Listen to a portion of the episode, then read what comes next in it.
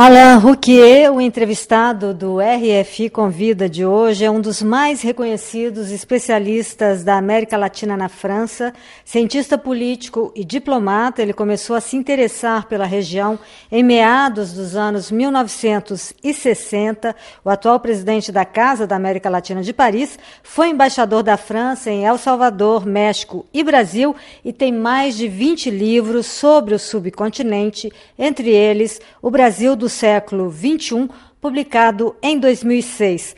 Olá, Alain Rouquier, muito obrigado por participar do RFI Convida. Obrigado por me entrevistar.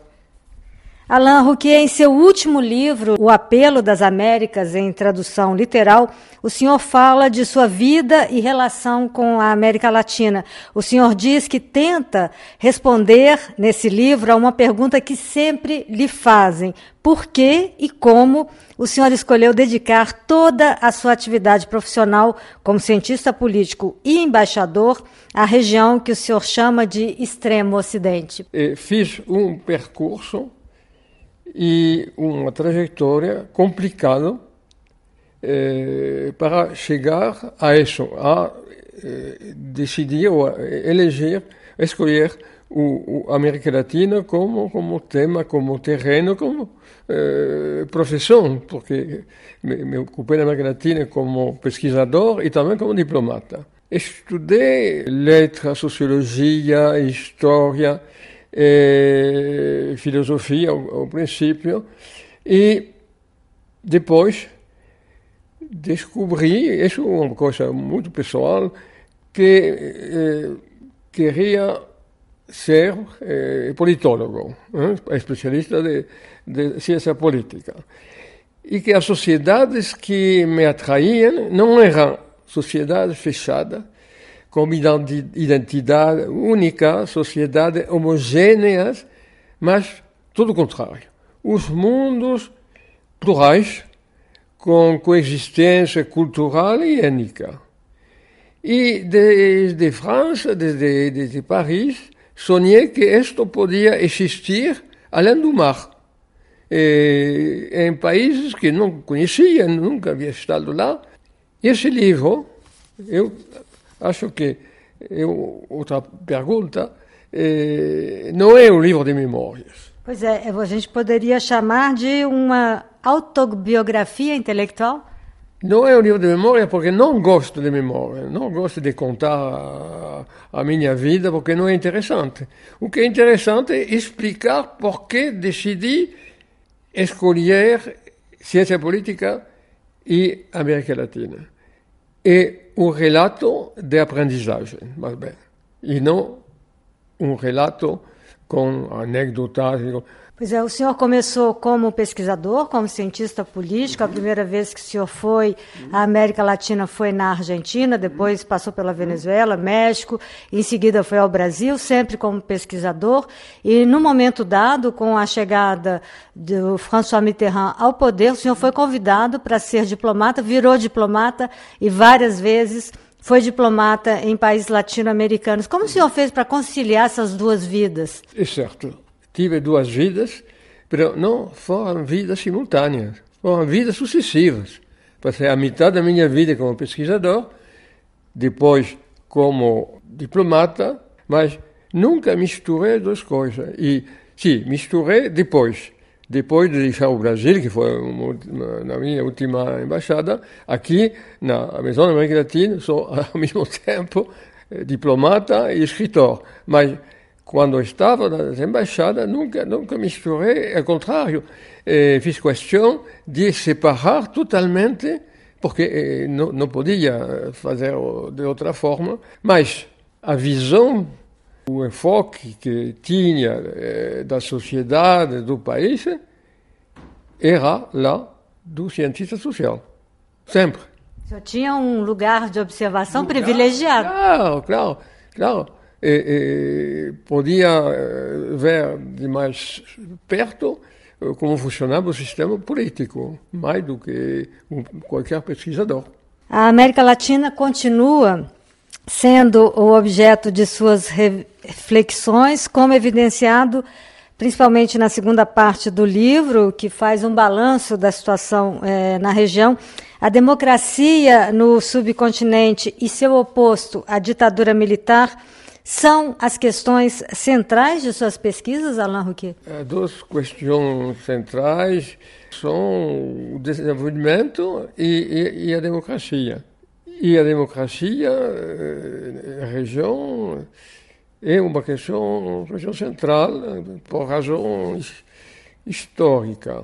Durante minha primeira viagem, fui eh, muito jovem, depois de terminar a universidade, o, Instituto de Estudos Políticos de Paris, me deram uma bolsa para fazer uma viagem. Fui para a Argentina para trabalhar, para pesquisar sobre o partido, que se chama em castelhano de Integração e Desenvolvimento. Apenas uma semana percebi que esses dirigentes não estavam trabalhando para o desenvolvimento, senão que está preparando um golpe de Estado. Vi que o papel dos militares era muito importante na história da Argentina e que nos anos 60, entre 1960 e 1969, houve nove golpes de Estado, dos quais dois em Argentina. E a partir daí me dediquei a trabalhar sobre os militares, tentando explicar por que os militares intervinham. E como o senhor disse, a questão do subdesenvolvimento também é central é, nesses trabalhos. Como explicar que, apesar das várias riquezas na Argentina, mas também em outros é, países, a região permaneça pobre e não tenha se desenvolvido como o Sudeste Asiático, por exemplo? Um paradoxo, não? E se podia pensar que eh, os países latino-americanos, como são ocidentais, como têm facilidade para transferir ciência, tecnologia e tudo, como se é transferido a religião, as normas, o, o, o, os valores, estava numa situação muito melhor do que qualquer país, qualquer região do mundo para o desenvolvimento. Bom, não vou exagerar, já os países latino-americanos são países emergentes, não são países subdesenvolvidos, são emergentes, são modernos. Tem indústria, e grandes indústrias, como no caso do Brasil. O Brasil eh, chegou a ser a sexta economia mundial, não há muito tempo. Mas entre os países da América Latina não tem nenhum que seja um país totalmente desenvolvido, rico, industrializado no primeiro mundo, como são Austrália, Taiwan ou, ou Coreia do Sul. Então, por quê? O que foi o freio para a industrialização foi a riqueza dos recursos naturais. É o que chama a maldição dos recursos. Não? Você sabe que o mercado de bem primário é muito volátil e isso é uma vulnerabilidade muito forte. A outra vulnerabilidade é a dívida externa, que, que é forte. Então, isso dá os que os excelentes amigos economistas brasileiros chamam do voo da galinha. Há um crescimento muito forte e pluf, baixa de golpe e todo para. É, Alain Rouquet, o senhor analisa né, os vários períodos democráticos a instabilidade eh, na América Latina é uma constante e a democracia plena ainda uma promessa? Acho que não. A democracia nasce no ex-colônia espanhola com a independência. O princípio que substitui o princípio monárquico espanhol é a democracia. Havia democracia antes de ter povo. Estado-nação não existia, mas havia eleição entre os, as elites, mas se é certo que a democracia é a base da legitimidade e de, de forma permanente, até os ditadores sempre falam de democracia, de melhorar a democracia, de perfe, perfeiçoar a, a democracia. E o objetivo e, ao mesmo tempo, o, a, a, cultura eh, política do, do, da, da, da região. Mas a democracia é uma coisa muito complicada, sobretudo para os que pensam que eles têm direito de ser dirigente. Porque a democracia não é isso. A democracia é incerteza. Uma eleição, se não é com resultado incerto, não é, é democrática. Se de antemão se sabe quem vai ganhar, quem vai dominar, não é democrática. Então, isso significa uma grande fragilidade. Por quê? O, o homem, o partido que está no poder, e que considera que é popular, está fazendo as coisas bem, tem a formação necessária para tudo, por que vai deixar o poder? Um partido, um homem que tem 50% mais um. Essa aritmética é um milagre. E esse milagre é muito difícil de, de, de produzir e de manter. E por isso há muitas falhas da democracia em todas as partes, não, não só na América Latina. É certo que há outro fator que faz que a América Latina, a democracia é ainda mais frágil.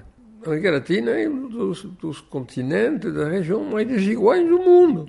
Por isso é difícil que a democracia funcione bem. O senhor disse que o senhor precisou ir tão longe a esse extremo ocidente para entender é, que a democracia não é, é evidente e os políticos neoconservadores ou populistas representam também um risco aqui na Europa. Essa fragilidade é, não, se, não, não se entende muito bem na Europa. A democracia é como o ar é, que se respira. Só quando desaparece quando falta, eh, a gente se percebe o problema. Senão, não. O crescimento da desigualdade vai em contra da estabilidade democrática. Isso eu aprendi lá na América Latina, mas isso é uma coisa que está acontecendo agora em muitos países europeus, não excetuando os Estados Unidos, que é um país que tem se oferecido como modelo da, de, de, democracia, como o, o, o, líder da democracia, e é uma democracia que deixa muito que desejar.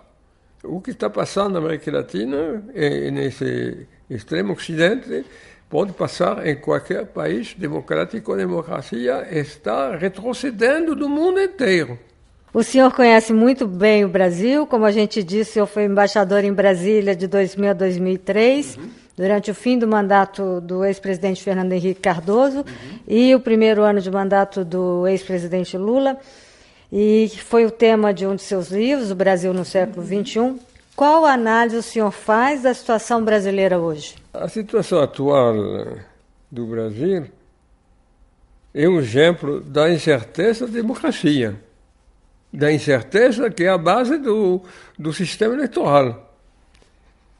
O atual presidente, o atual governo, têm sido eleitos pelo povo brasileiro, sem fraude, com eleição eh, eh, transparente, regular e livre. E é certo que a base desse, desse governo, o 3B, e Boi, eh, Bíblia e Balas, formam uma base muito forte forte economicamente e forte socialmente. Os evangélicos agora são uma, um, um, um, poder extraordinariamente eh, bem eh, desenvolvido e com capacidade de influência eh, que não existe em muitos países, eh, eh, nem da América Latina, nem de, de outros, eh, de, de, de outros continentes. O que passou foi o apoio desses três eh, setores, a formação de uma colisão, um agrupamento anti-PT. Foi uma espécie de cruzada meio espúrea, extravagante, de todos os partidos políticos, as igrejas, o poder econômico, a imprensa, contra o PT. Por quê? Não só porque a corrupção, tudo isso, e os 13 anos e o cansaço político, mas porque o PT podia ganhar outra vez. Termina o boom da matéria-prima exatamente em 2010, 2011. E depois, a partir daí, se vê o impeachment de Dilma, a condena do Lula e depois a cruzada de todos, inclusive os partidos que eram meio de esquerda, não? como o PSDB. A isso podemos agregar o sistema eleitoral que não admite partidos maioritários. Está feito para dividir os partidos, para fragmentar os partidos. Isso permite a corrupção. Muito obrigada, Alain Roquet. Obrigado me a permitir falar um pouco português. Eu gostei muito porque é um, uma língua que gosto muito, mas utilizo pouco em Paris.